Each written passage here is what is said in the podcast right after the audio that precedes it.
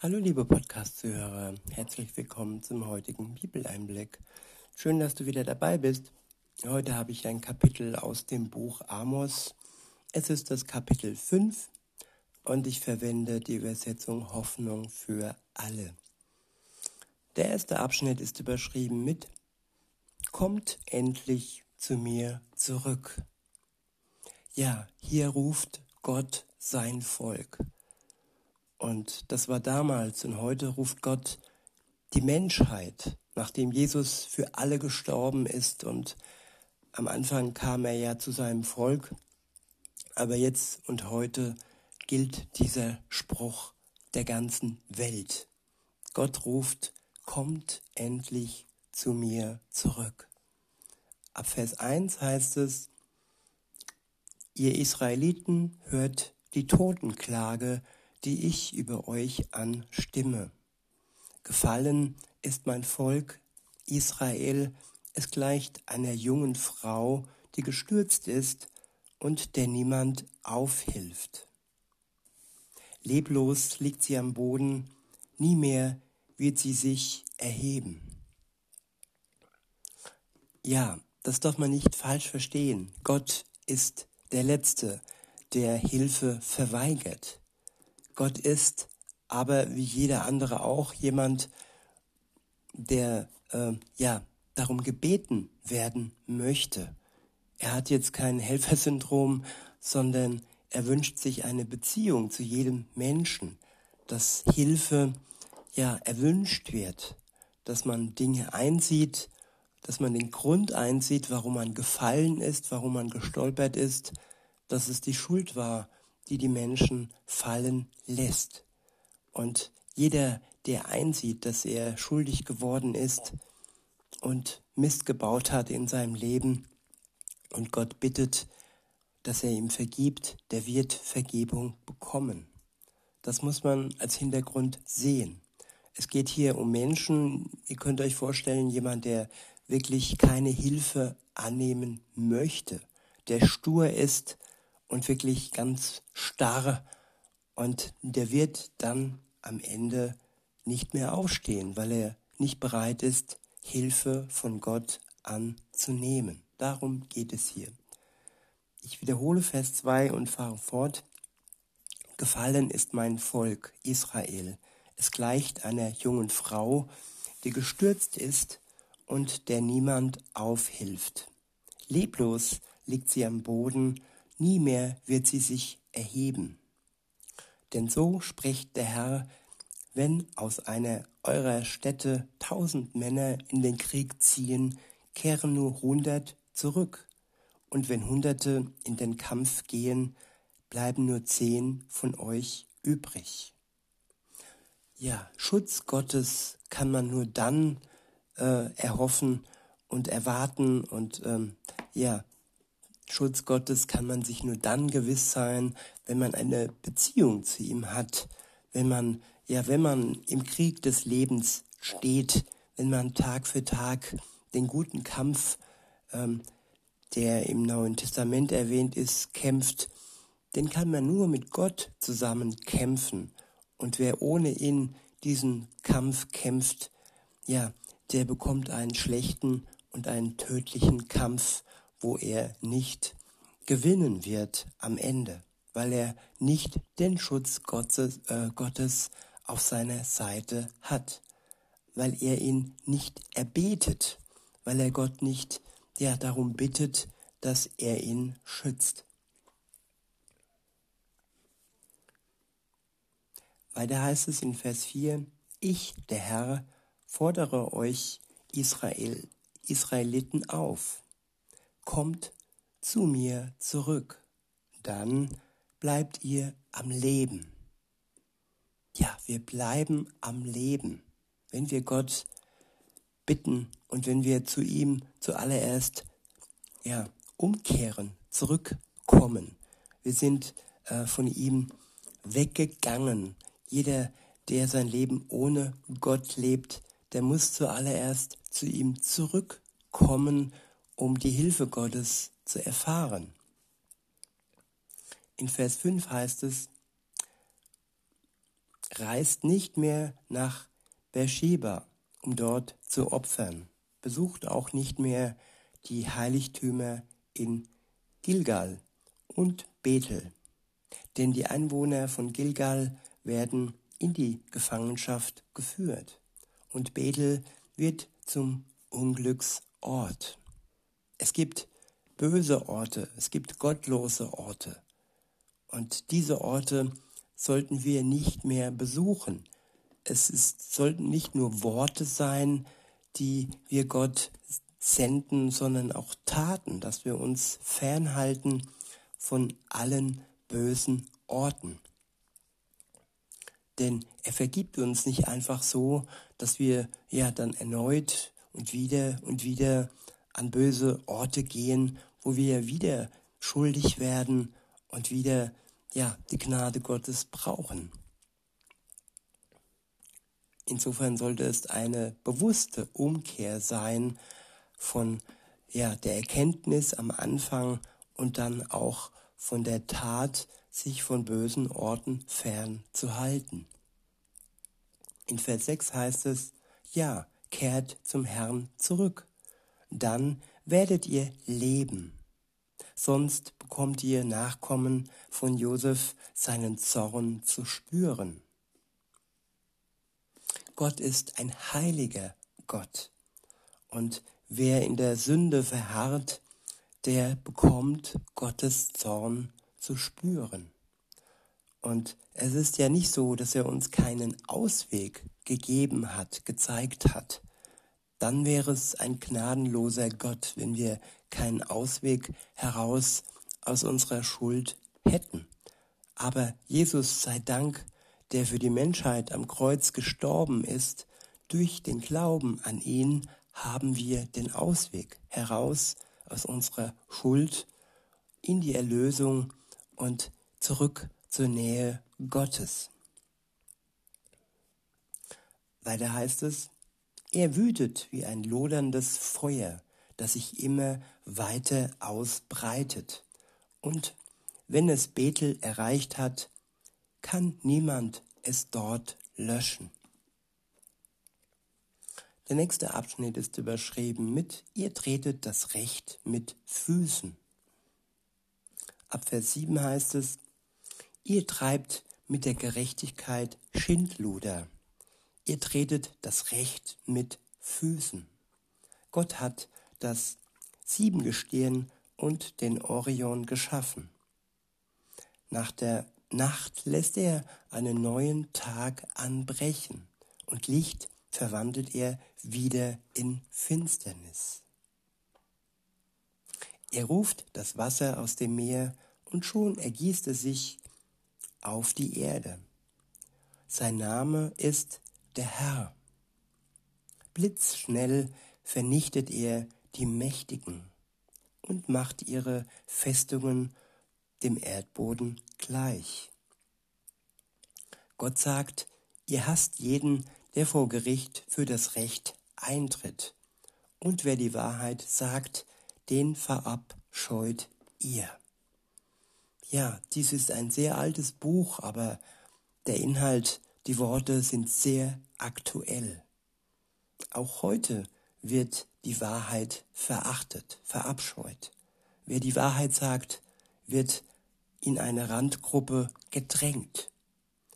Und das ist ein Zeichen dafür, davon, dass Gott ja vor dem Gericht steht. Er wird die Mächtigen vor Gericht zerren, die die Wahrheit als Lüge darstellen und die Lüge als Wahrheit darstellen lassen.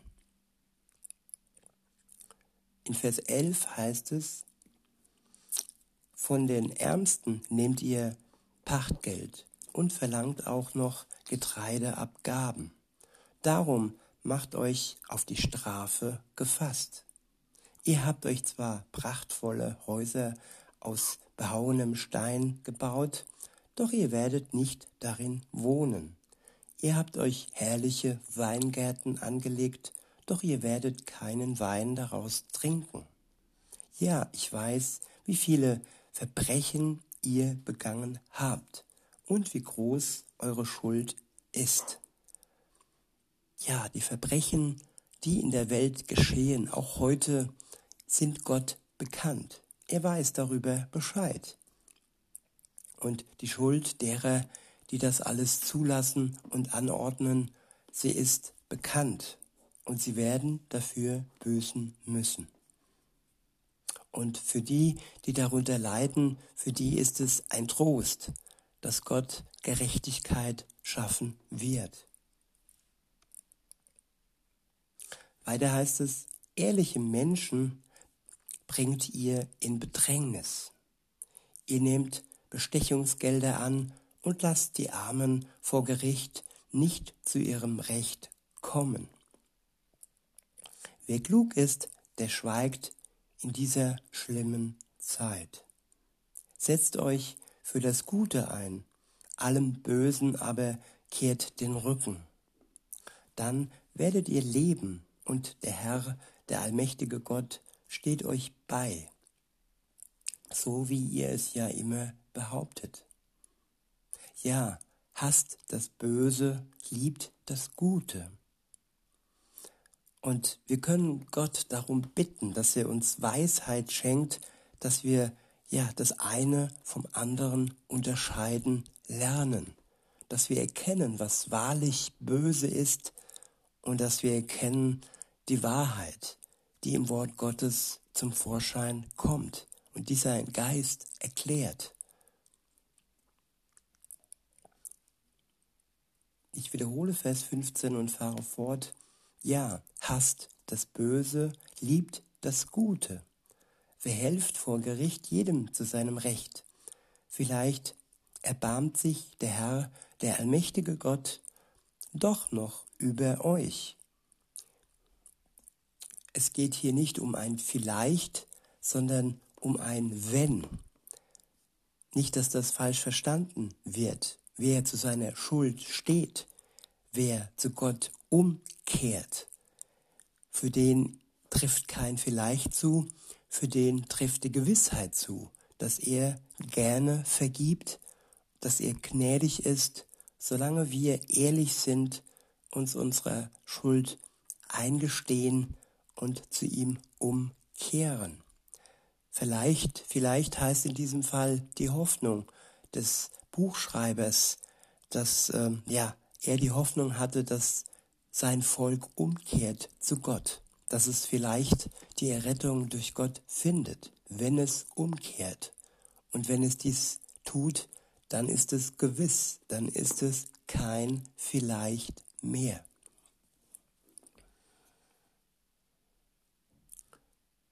Ich wiederhole Vers 15 und fahre fort. Ja, hasst das Böse, liebt das Gute. Verhelft vor Gericht jedem zu seinem Recht.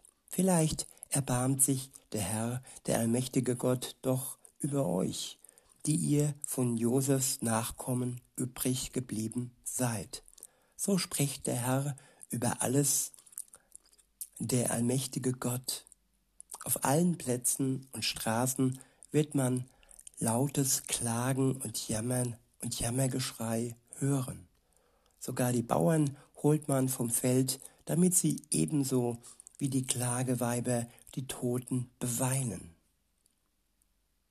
Ja, die Menschen werden umfallen wie die Fliegen, weil sie sich Gott entfernt haben, weil sie anderen Mächten vertraut haben und sich von diesen Mächten in den Tod hineingerissen haben lassen.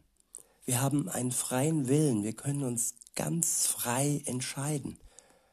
Das ist das, was viele vergessen. Und wer sich für Gott entscheidet, der entscheidet sich für das Leben, für das ewige Leben, das kein Ende findet am Ende seines irdischen Lebens. Aber wer sich gegen Gott entscheidet und für die Mächtigen, für die, die lügen, der wird sich für den Tod entscheiden. Und das wird am Ende der Zeit sichtbar werden, dass der Tod immer mehr zum Vorschein kommt. Und das wegen des Ungehorsams der Menschen. In Vers 17 heißt es, in den Weinbergen wird dann Trauer statt Freude herrschen. Denn ich, der Herr, werde durchs Land schreiten und euch zur Rechenschaft ziehen. Mein Wort gilt. Der nächste Abschnitt ist überschrieben mit frommer Selbstbetrug. Wehe euch, die ihr euch wünscht, wenn nur der Tag schon da wäre, an dem der Herr eingreift.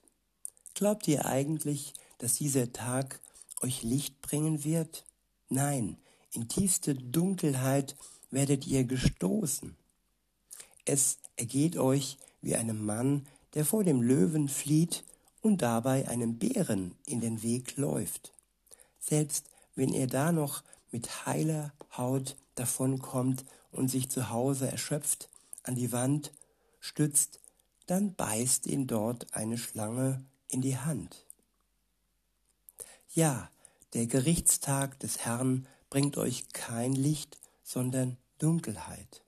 Schwarz wird die Nacht wieder sein.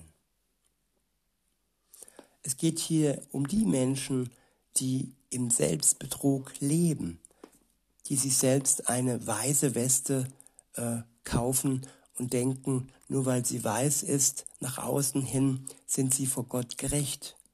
Gerechtigkeit kann alleine Gott ihnen schaffen. Erlösung ähm, ja, entsteht nicht durch Taten.